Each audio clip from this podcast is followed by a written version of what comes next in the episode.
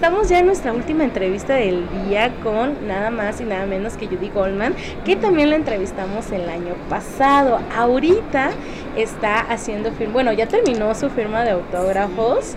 Este, ¿cómo te ha ido este año, Judy? Bien, fíjate que estaba un poco un poco floja la cosa, pero salieron tres libros este año. Entonces no me fue nada mal, nada mal, ¿sí?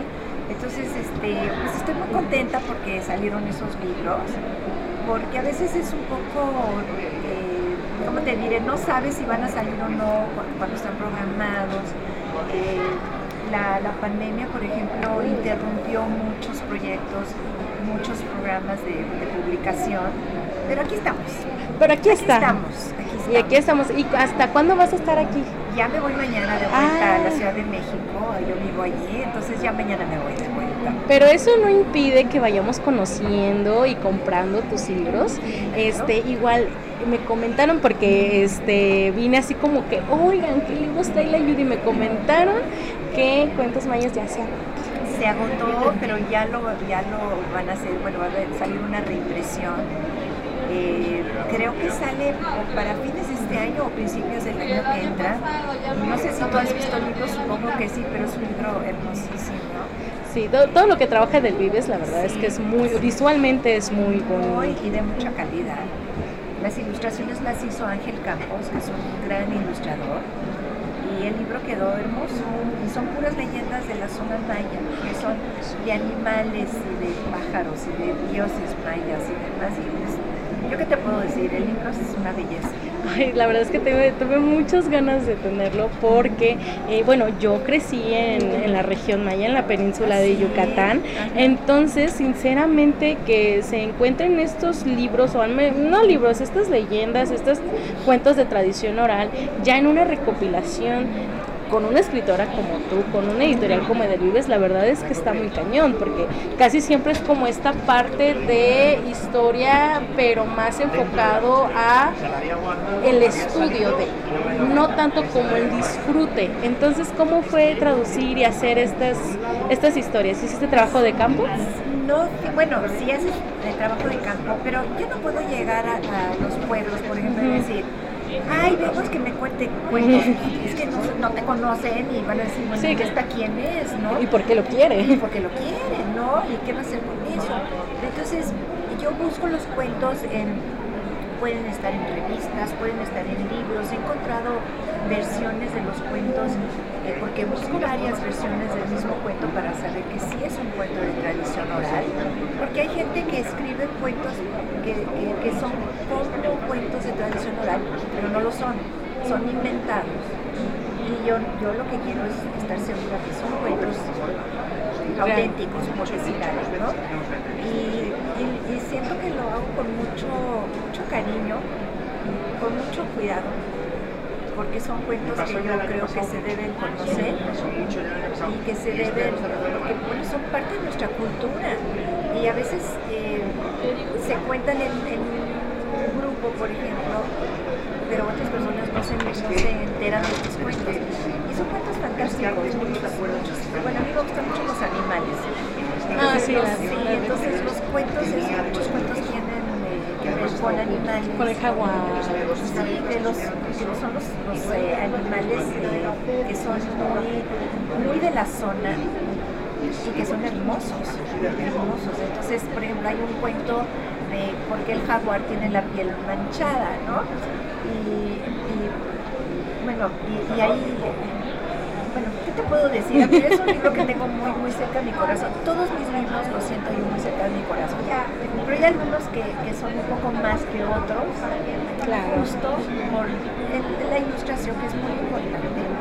Porque la ilustración en estos libros cuentan cosas que no vienen en el texto a veces por que no, no, se alarguen a veces los textos. Por ejemplo, hablando del jaguar. ¿Para qué describo el jaguar? Si hay una ilustración ¿no? Y puedo usar eh, esas palabras que usaría para describir el jaguar, los puedo usar para otra, otra cosa.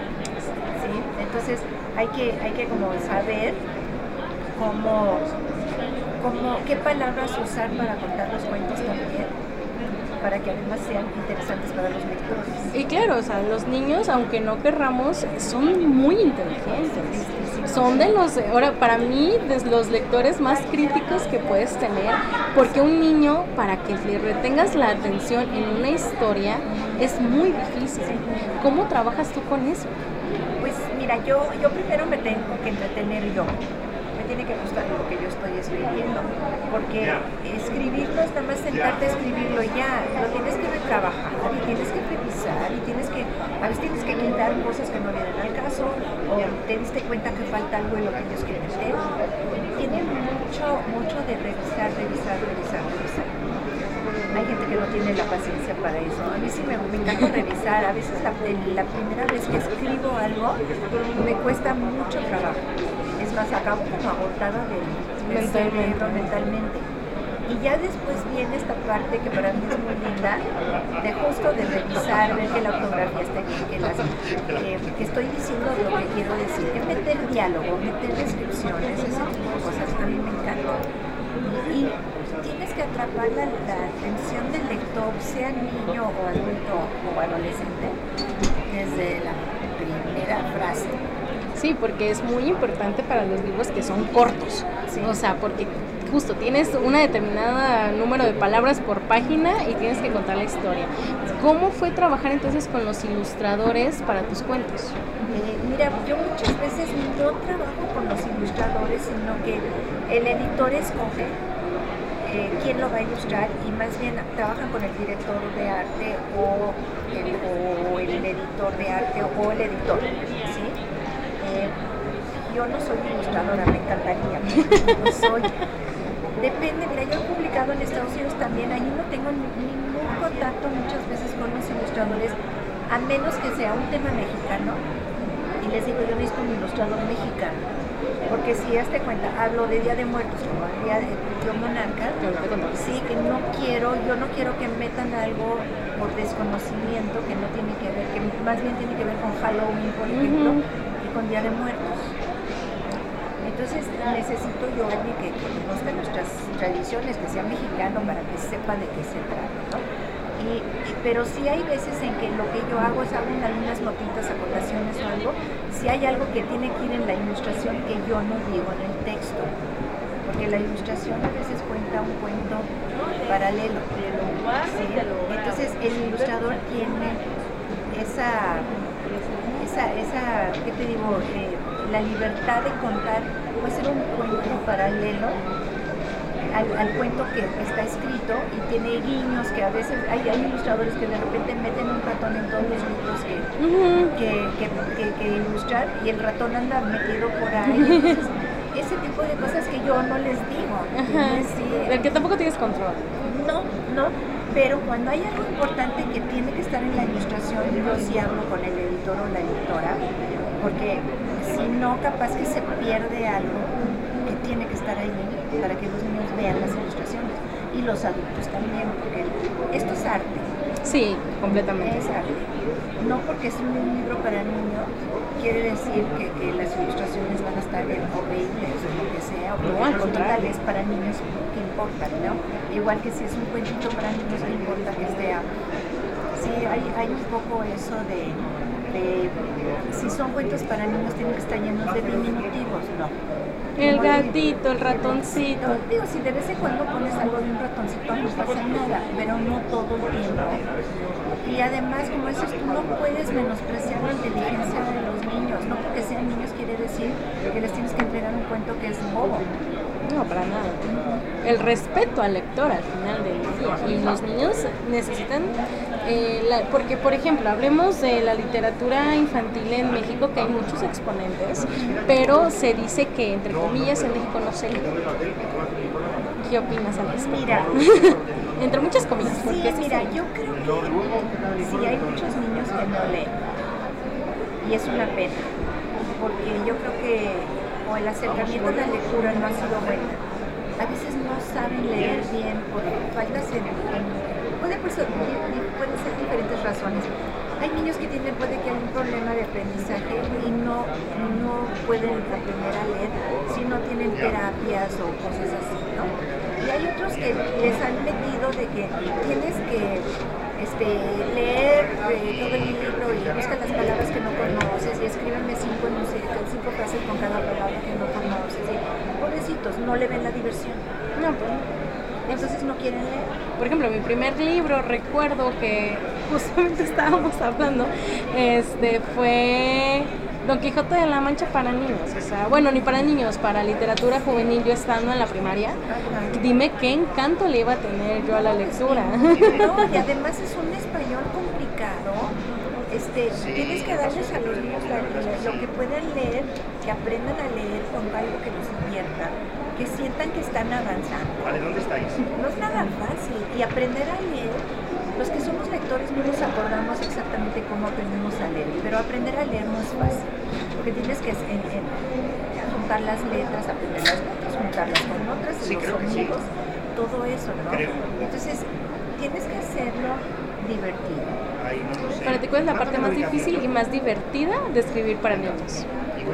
La parte más difícil es la- el primer tratamiento, por decir algo, ¿no? Y tener la idea es lo primero.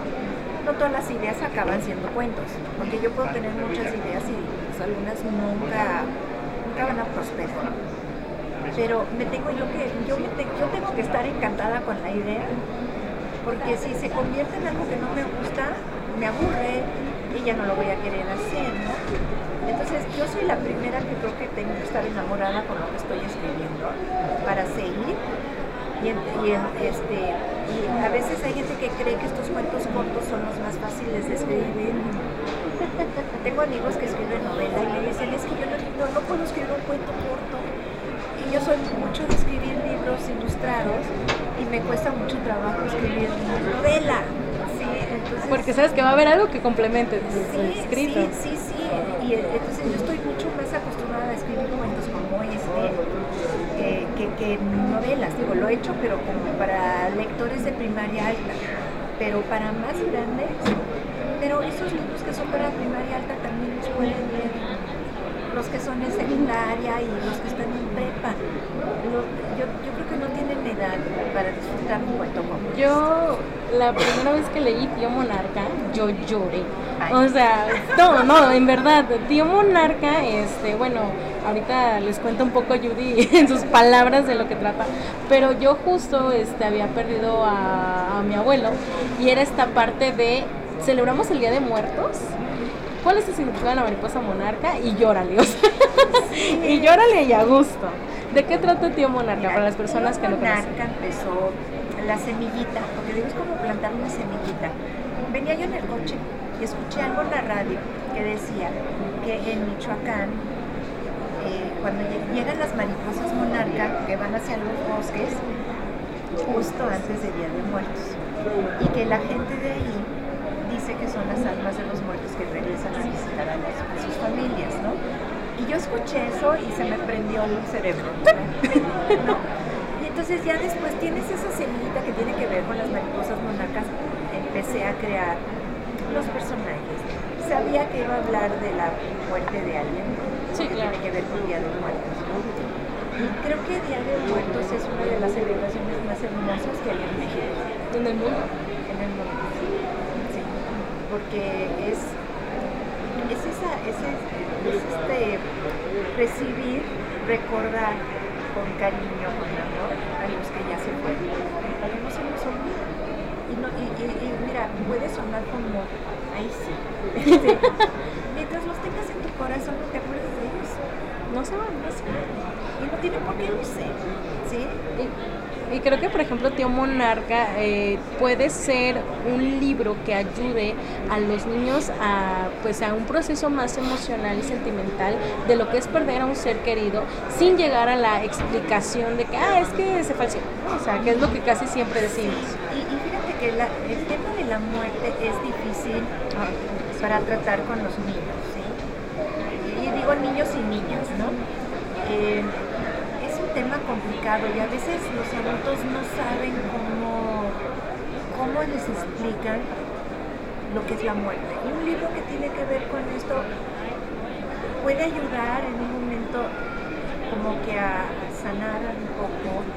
No quiere decir que es mi terapia, pero y los libros, los libros llegan a ti, yo siempre lo he sentido cuando los necesitas, y hay libros que se te quedan grabados en el alma por diferentes razones, ¿no? Sí, no, digo, de Monarca para mí fue una experiencia muy emocional y recuerdo que le dije, mamá, lee esto. Y mi mamá sí, o sea, pues también era su papá. Y lloramos las dos. Y tenemos de que, que 26 y 50 años. Entonces la lectura para niños realmente va más allá de la edad. Sí, y, y sabes que no tiene nada de malo que, que lo lean y que, y que, ya pierden a alguien que les dice no llores. No, al contrario, llora. Y tengo un libro en, en Castillo que se llama Las almas de la fiesta y otros cuentos de Día de Muertos. Y en uno de los cuentos se trata el tema de la falta de la pérdida de una mascota. Uy, que ese tema también es algo que a veces no tocamos. O sea, que es como, pero te- era un perro, ¿no? Sí. Pero era un gato. Pero pues es que yo adoro mis perros, yo he adorado a mis perras. Tengo una perrita ahorita también y la adoramos y cuando se me murieron las otras perras era, era una pérdida. Es Sí. alguien que te acompaña todo el día. Sí, y además como que, pero ¿por qué le lloras a un perro? Pues porque era parte de la familia. Yo, porque lo quería. Pues sí, sí, entonces hay gente que, mira, yo veo en Facebook a veces que pone que, que se murió un perro, un gato, un conejo, lo que sea, y hay gente que dice "Ay, como que, bueno, qué ridículos, y yo digo, al contrario, al contrario. Entonces, el, el, la pérdida es aceptar que, el- que hay una pérdida, porque a veces les dicen a los niños, es que se fue al cielo, y después los pobres están como asustados porque creen que, que hay Que allá arriba hay algo. hay algo, ¿no? Entonces se, se tiene que explicar de una forma tranquila y los libros pueden ayudar. ¿Qué otros temas podemos encontrar en tus libros? No solamente aquí en Edelvive, sino en Castillo y en Sí. otras editoriales. Pues mira, tengo, tengo otros cuentos, también en Castillo hay uno que se llama El bailarín del sol y otros cuentos mayas, que también son tradición, cuentos de tradición oral. Y hay uno que se llama La Vuelta a México en cinco leyendas con uno que otro fantasma. Entonces es un niño que viaja con su, con su tía, que es la más aventurera de la familia, y se lo lleva a investigar en cinco partes del país si las leyendas que a ella le han contado allí, si tienen algo de realidad. Entonces, por ejemplo, se van hacia Baja California porque allí se decía que, el capitán Drake, un gran pirata inglés, había escondido un tesoro. Entonces, y, por ahí se encuentran unos fantasmas y cosas así. Entonces, creo que es, una, es, un, es muy divertido aprender de esos cuentos.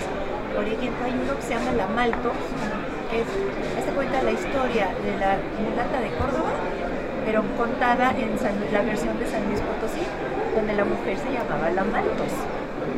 Creo que por los temas, bueno, yo quería justo, pero ya se acabaron, el, de, el de cuentos mayas y creo que haces una labor muy importante en retomar estas historias y acercarlas a un público que a lo mejor de otra manera no lo harían, ¿no? Porque es muy difícil el trabajo de investigación de qué es cierto, qué no, o que simplemente nada más escribió y se dice que es maya, pero no lo es. Sí. Entonces, ¿dónde podemos encontrar tus trabajos además de Delvives? Mira, eh, tengo un libro en Océano Travesía que se llama Un elefante se balanceaba, pero, pero es una... Primero los papás tienen que enseñarles a los niños la canción para que la aprendan bien y sepan que son, siempre son elefantes. Porque después hay un secreto, se sube un elefante, después el segundo, pero después las cosas cambian. Entonces está ese. En la neta acaba de salir uno que se llama Es Día de Vivos es el Día de Muertos, pero contado desde un punto de vista diferente, con ilustraciones de Claudia Navarre, Navarrete, perdón. Y este, y después qué otro tengo, mira, tengo en Castillo, en Norma, tengo uno que se llama De astutos dragones y mordelones con ilustraciones de Juan Gerobius, que son cuentos de tradición oral también. Y después se sacó uno que se llama De plumas, pe- pelos y patas, o de patas, pelos y plumas, que nunca me acuerdo. Las tres P's. Sí, con- también con ilustraciones de, de Juan.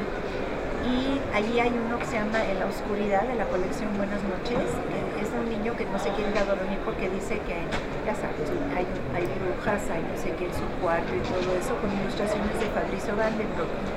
Y ¿dónde más tengo? Eh, bueno, Ha mira, publicado, es súper prolífica esta mujer que ya no sabe ni no, dónde. En SM hay uno que son dos leyendas aztecas de Quetzalcóatl, que son cuentos porque me encanta, me encantan las leyendas de Quetzalcóatl porque era un mí me gustaba lo que, lo que hacía, ¿no? Entonces, bueno, eso hasta ahorita, por ahí voy. Por el momento, porque van a venir más. por Rúa también hay, hay tres libros. Sí. Es- Ahora sí, donde en la editorial que vengan ahorita en la FIL va a haber libros Mira, de en Judy. Porrúa hay uno que me divierte mucho que se llama El brebaje de Pánfilo. Es, Pánfilo es un brujo que tiene 431 años y, y su mascota es un tlacuache. Entonces se mete en problemas porque el tlacuache que se llama Félix lo mete en un gran problema. Oh, no. Entonces, entonces, este, pues mira, yo creo que tienen un abanico así Para lo que quieran hay para cuentos lo de que quieran. ¿Y a ti cómo te seguimos en redes sociales? Estoy, mira, estoy en Facebook, nunca me acuerdo de las direcciones ni nada, pero estoy como, mira, aquí está. Te voy a dar aquí. El acordeón. Sí, mira, estoy en. No, estos no. pero mira, te ahí me. Es que Ah, bueno, aquí vemos a hay Judy. un- Es que mira el blog y todo eso ya no. Sí, Ya igual, no. sí, vi- eh, hay blogs más que, mira, en Twitter está como, bueno, en X, porque ya se Ya cambió el nombre, Sí. Judy Goldman Mex, y en Facebook como JG de Judy Goldman, for Kids, cuatro kids. bueno, esa es mi página, también Ajá. la página web. Mira, esta es mi página. Ujú, Judy Ok. Goldman for Sí, Kids. y, y estoy en Instagram, pero este, hay una autora americana que se llama igual que yo. No. que- pero escribe nada más para adultos como Peor tantito. de sus, me- sus memorias y cosas así. Entonces, no soy yo. For kids, conoces. for Sí, kids. Este, mira, este de Judy For Kids, ahora sí, para niños. Muchísimas gracias, Judy, No, por tu gracias tiempo. a ti, qué gusto, que, que te, que te vi aquí. Me, me tu entusiasmo. Ay, muchas gracias. Igual, aquí vamos a seguir en la Feria Internacional del Libro, entonces quédense para más entrevistas.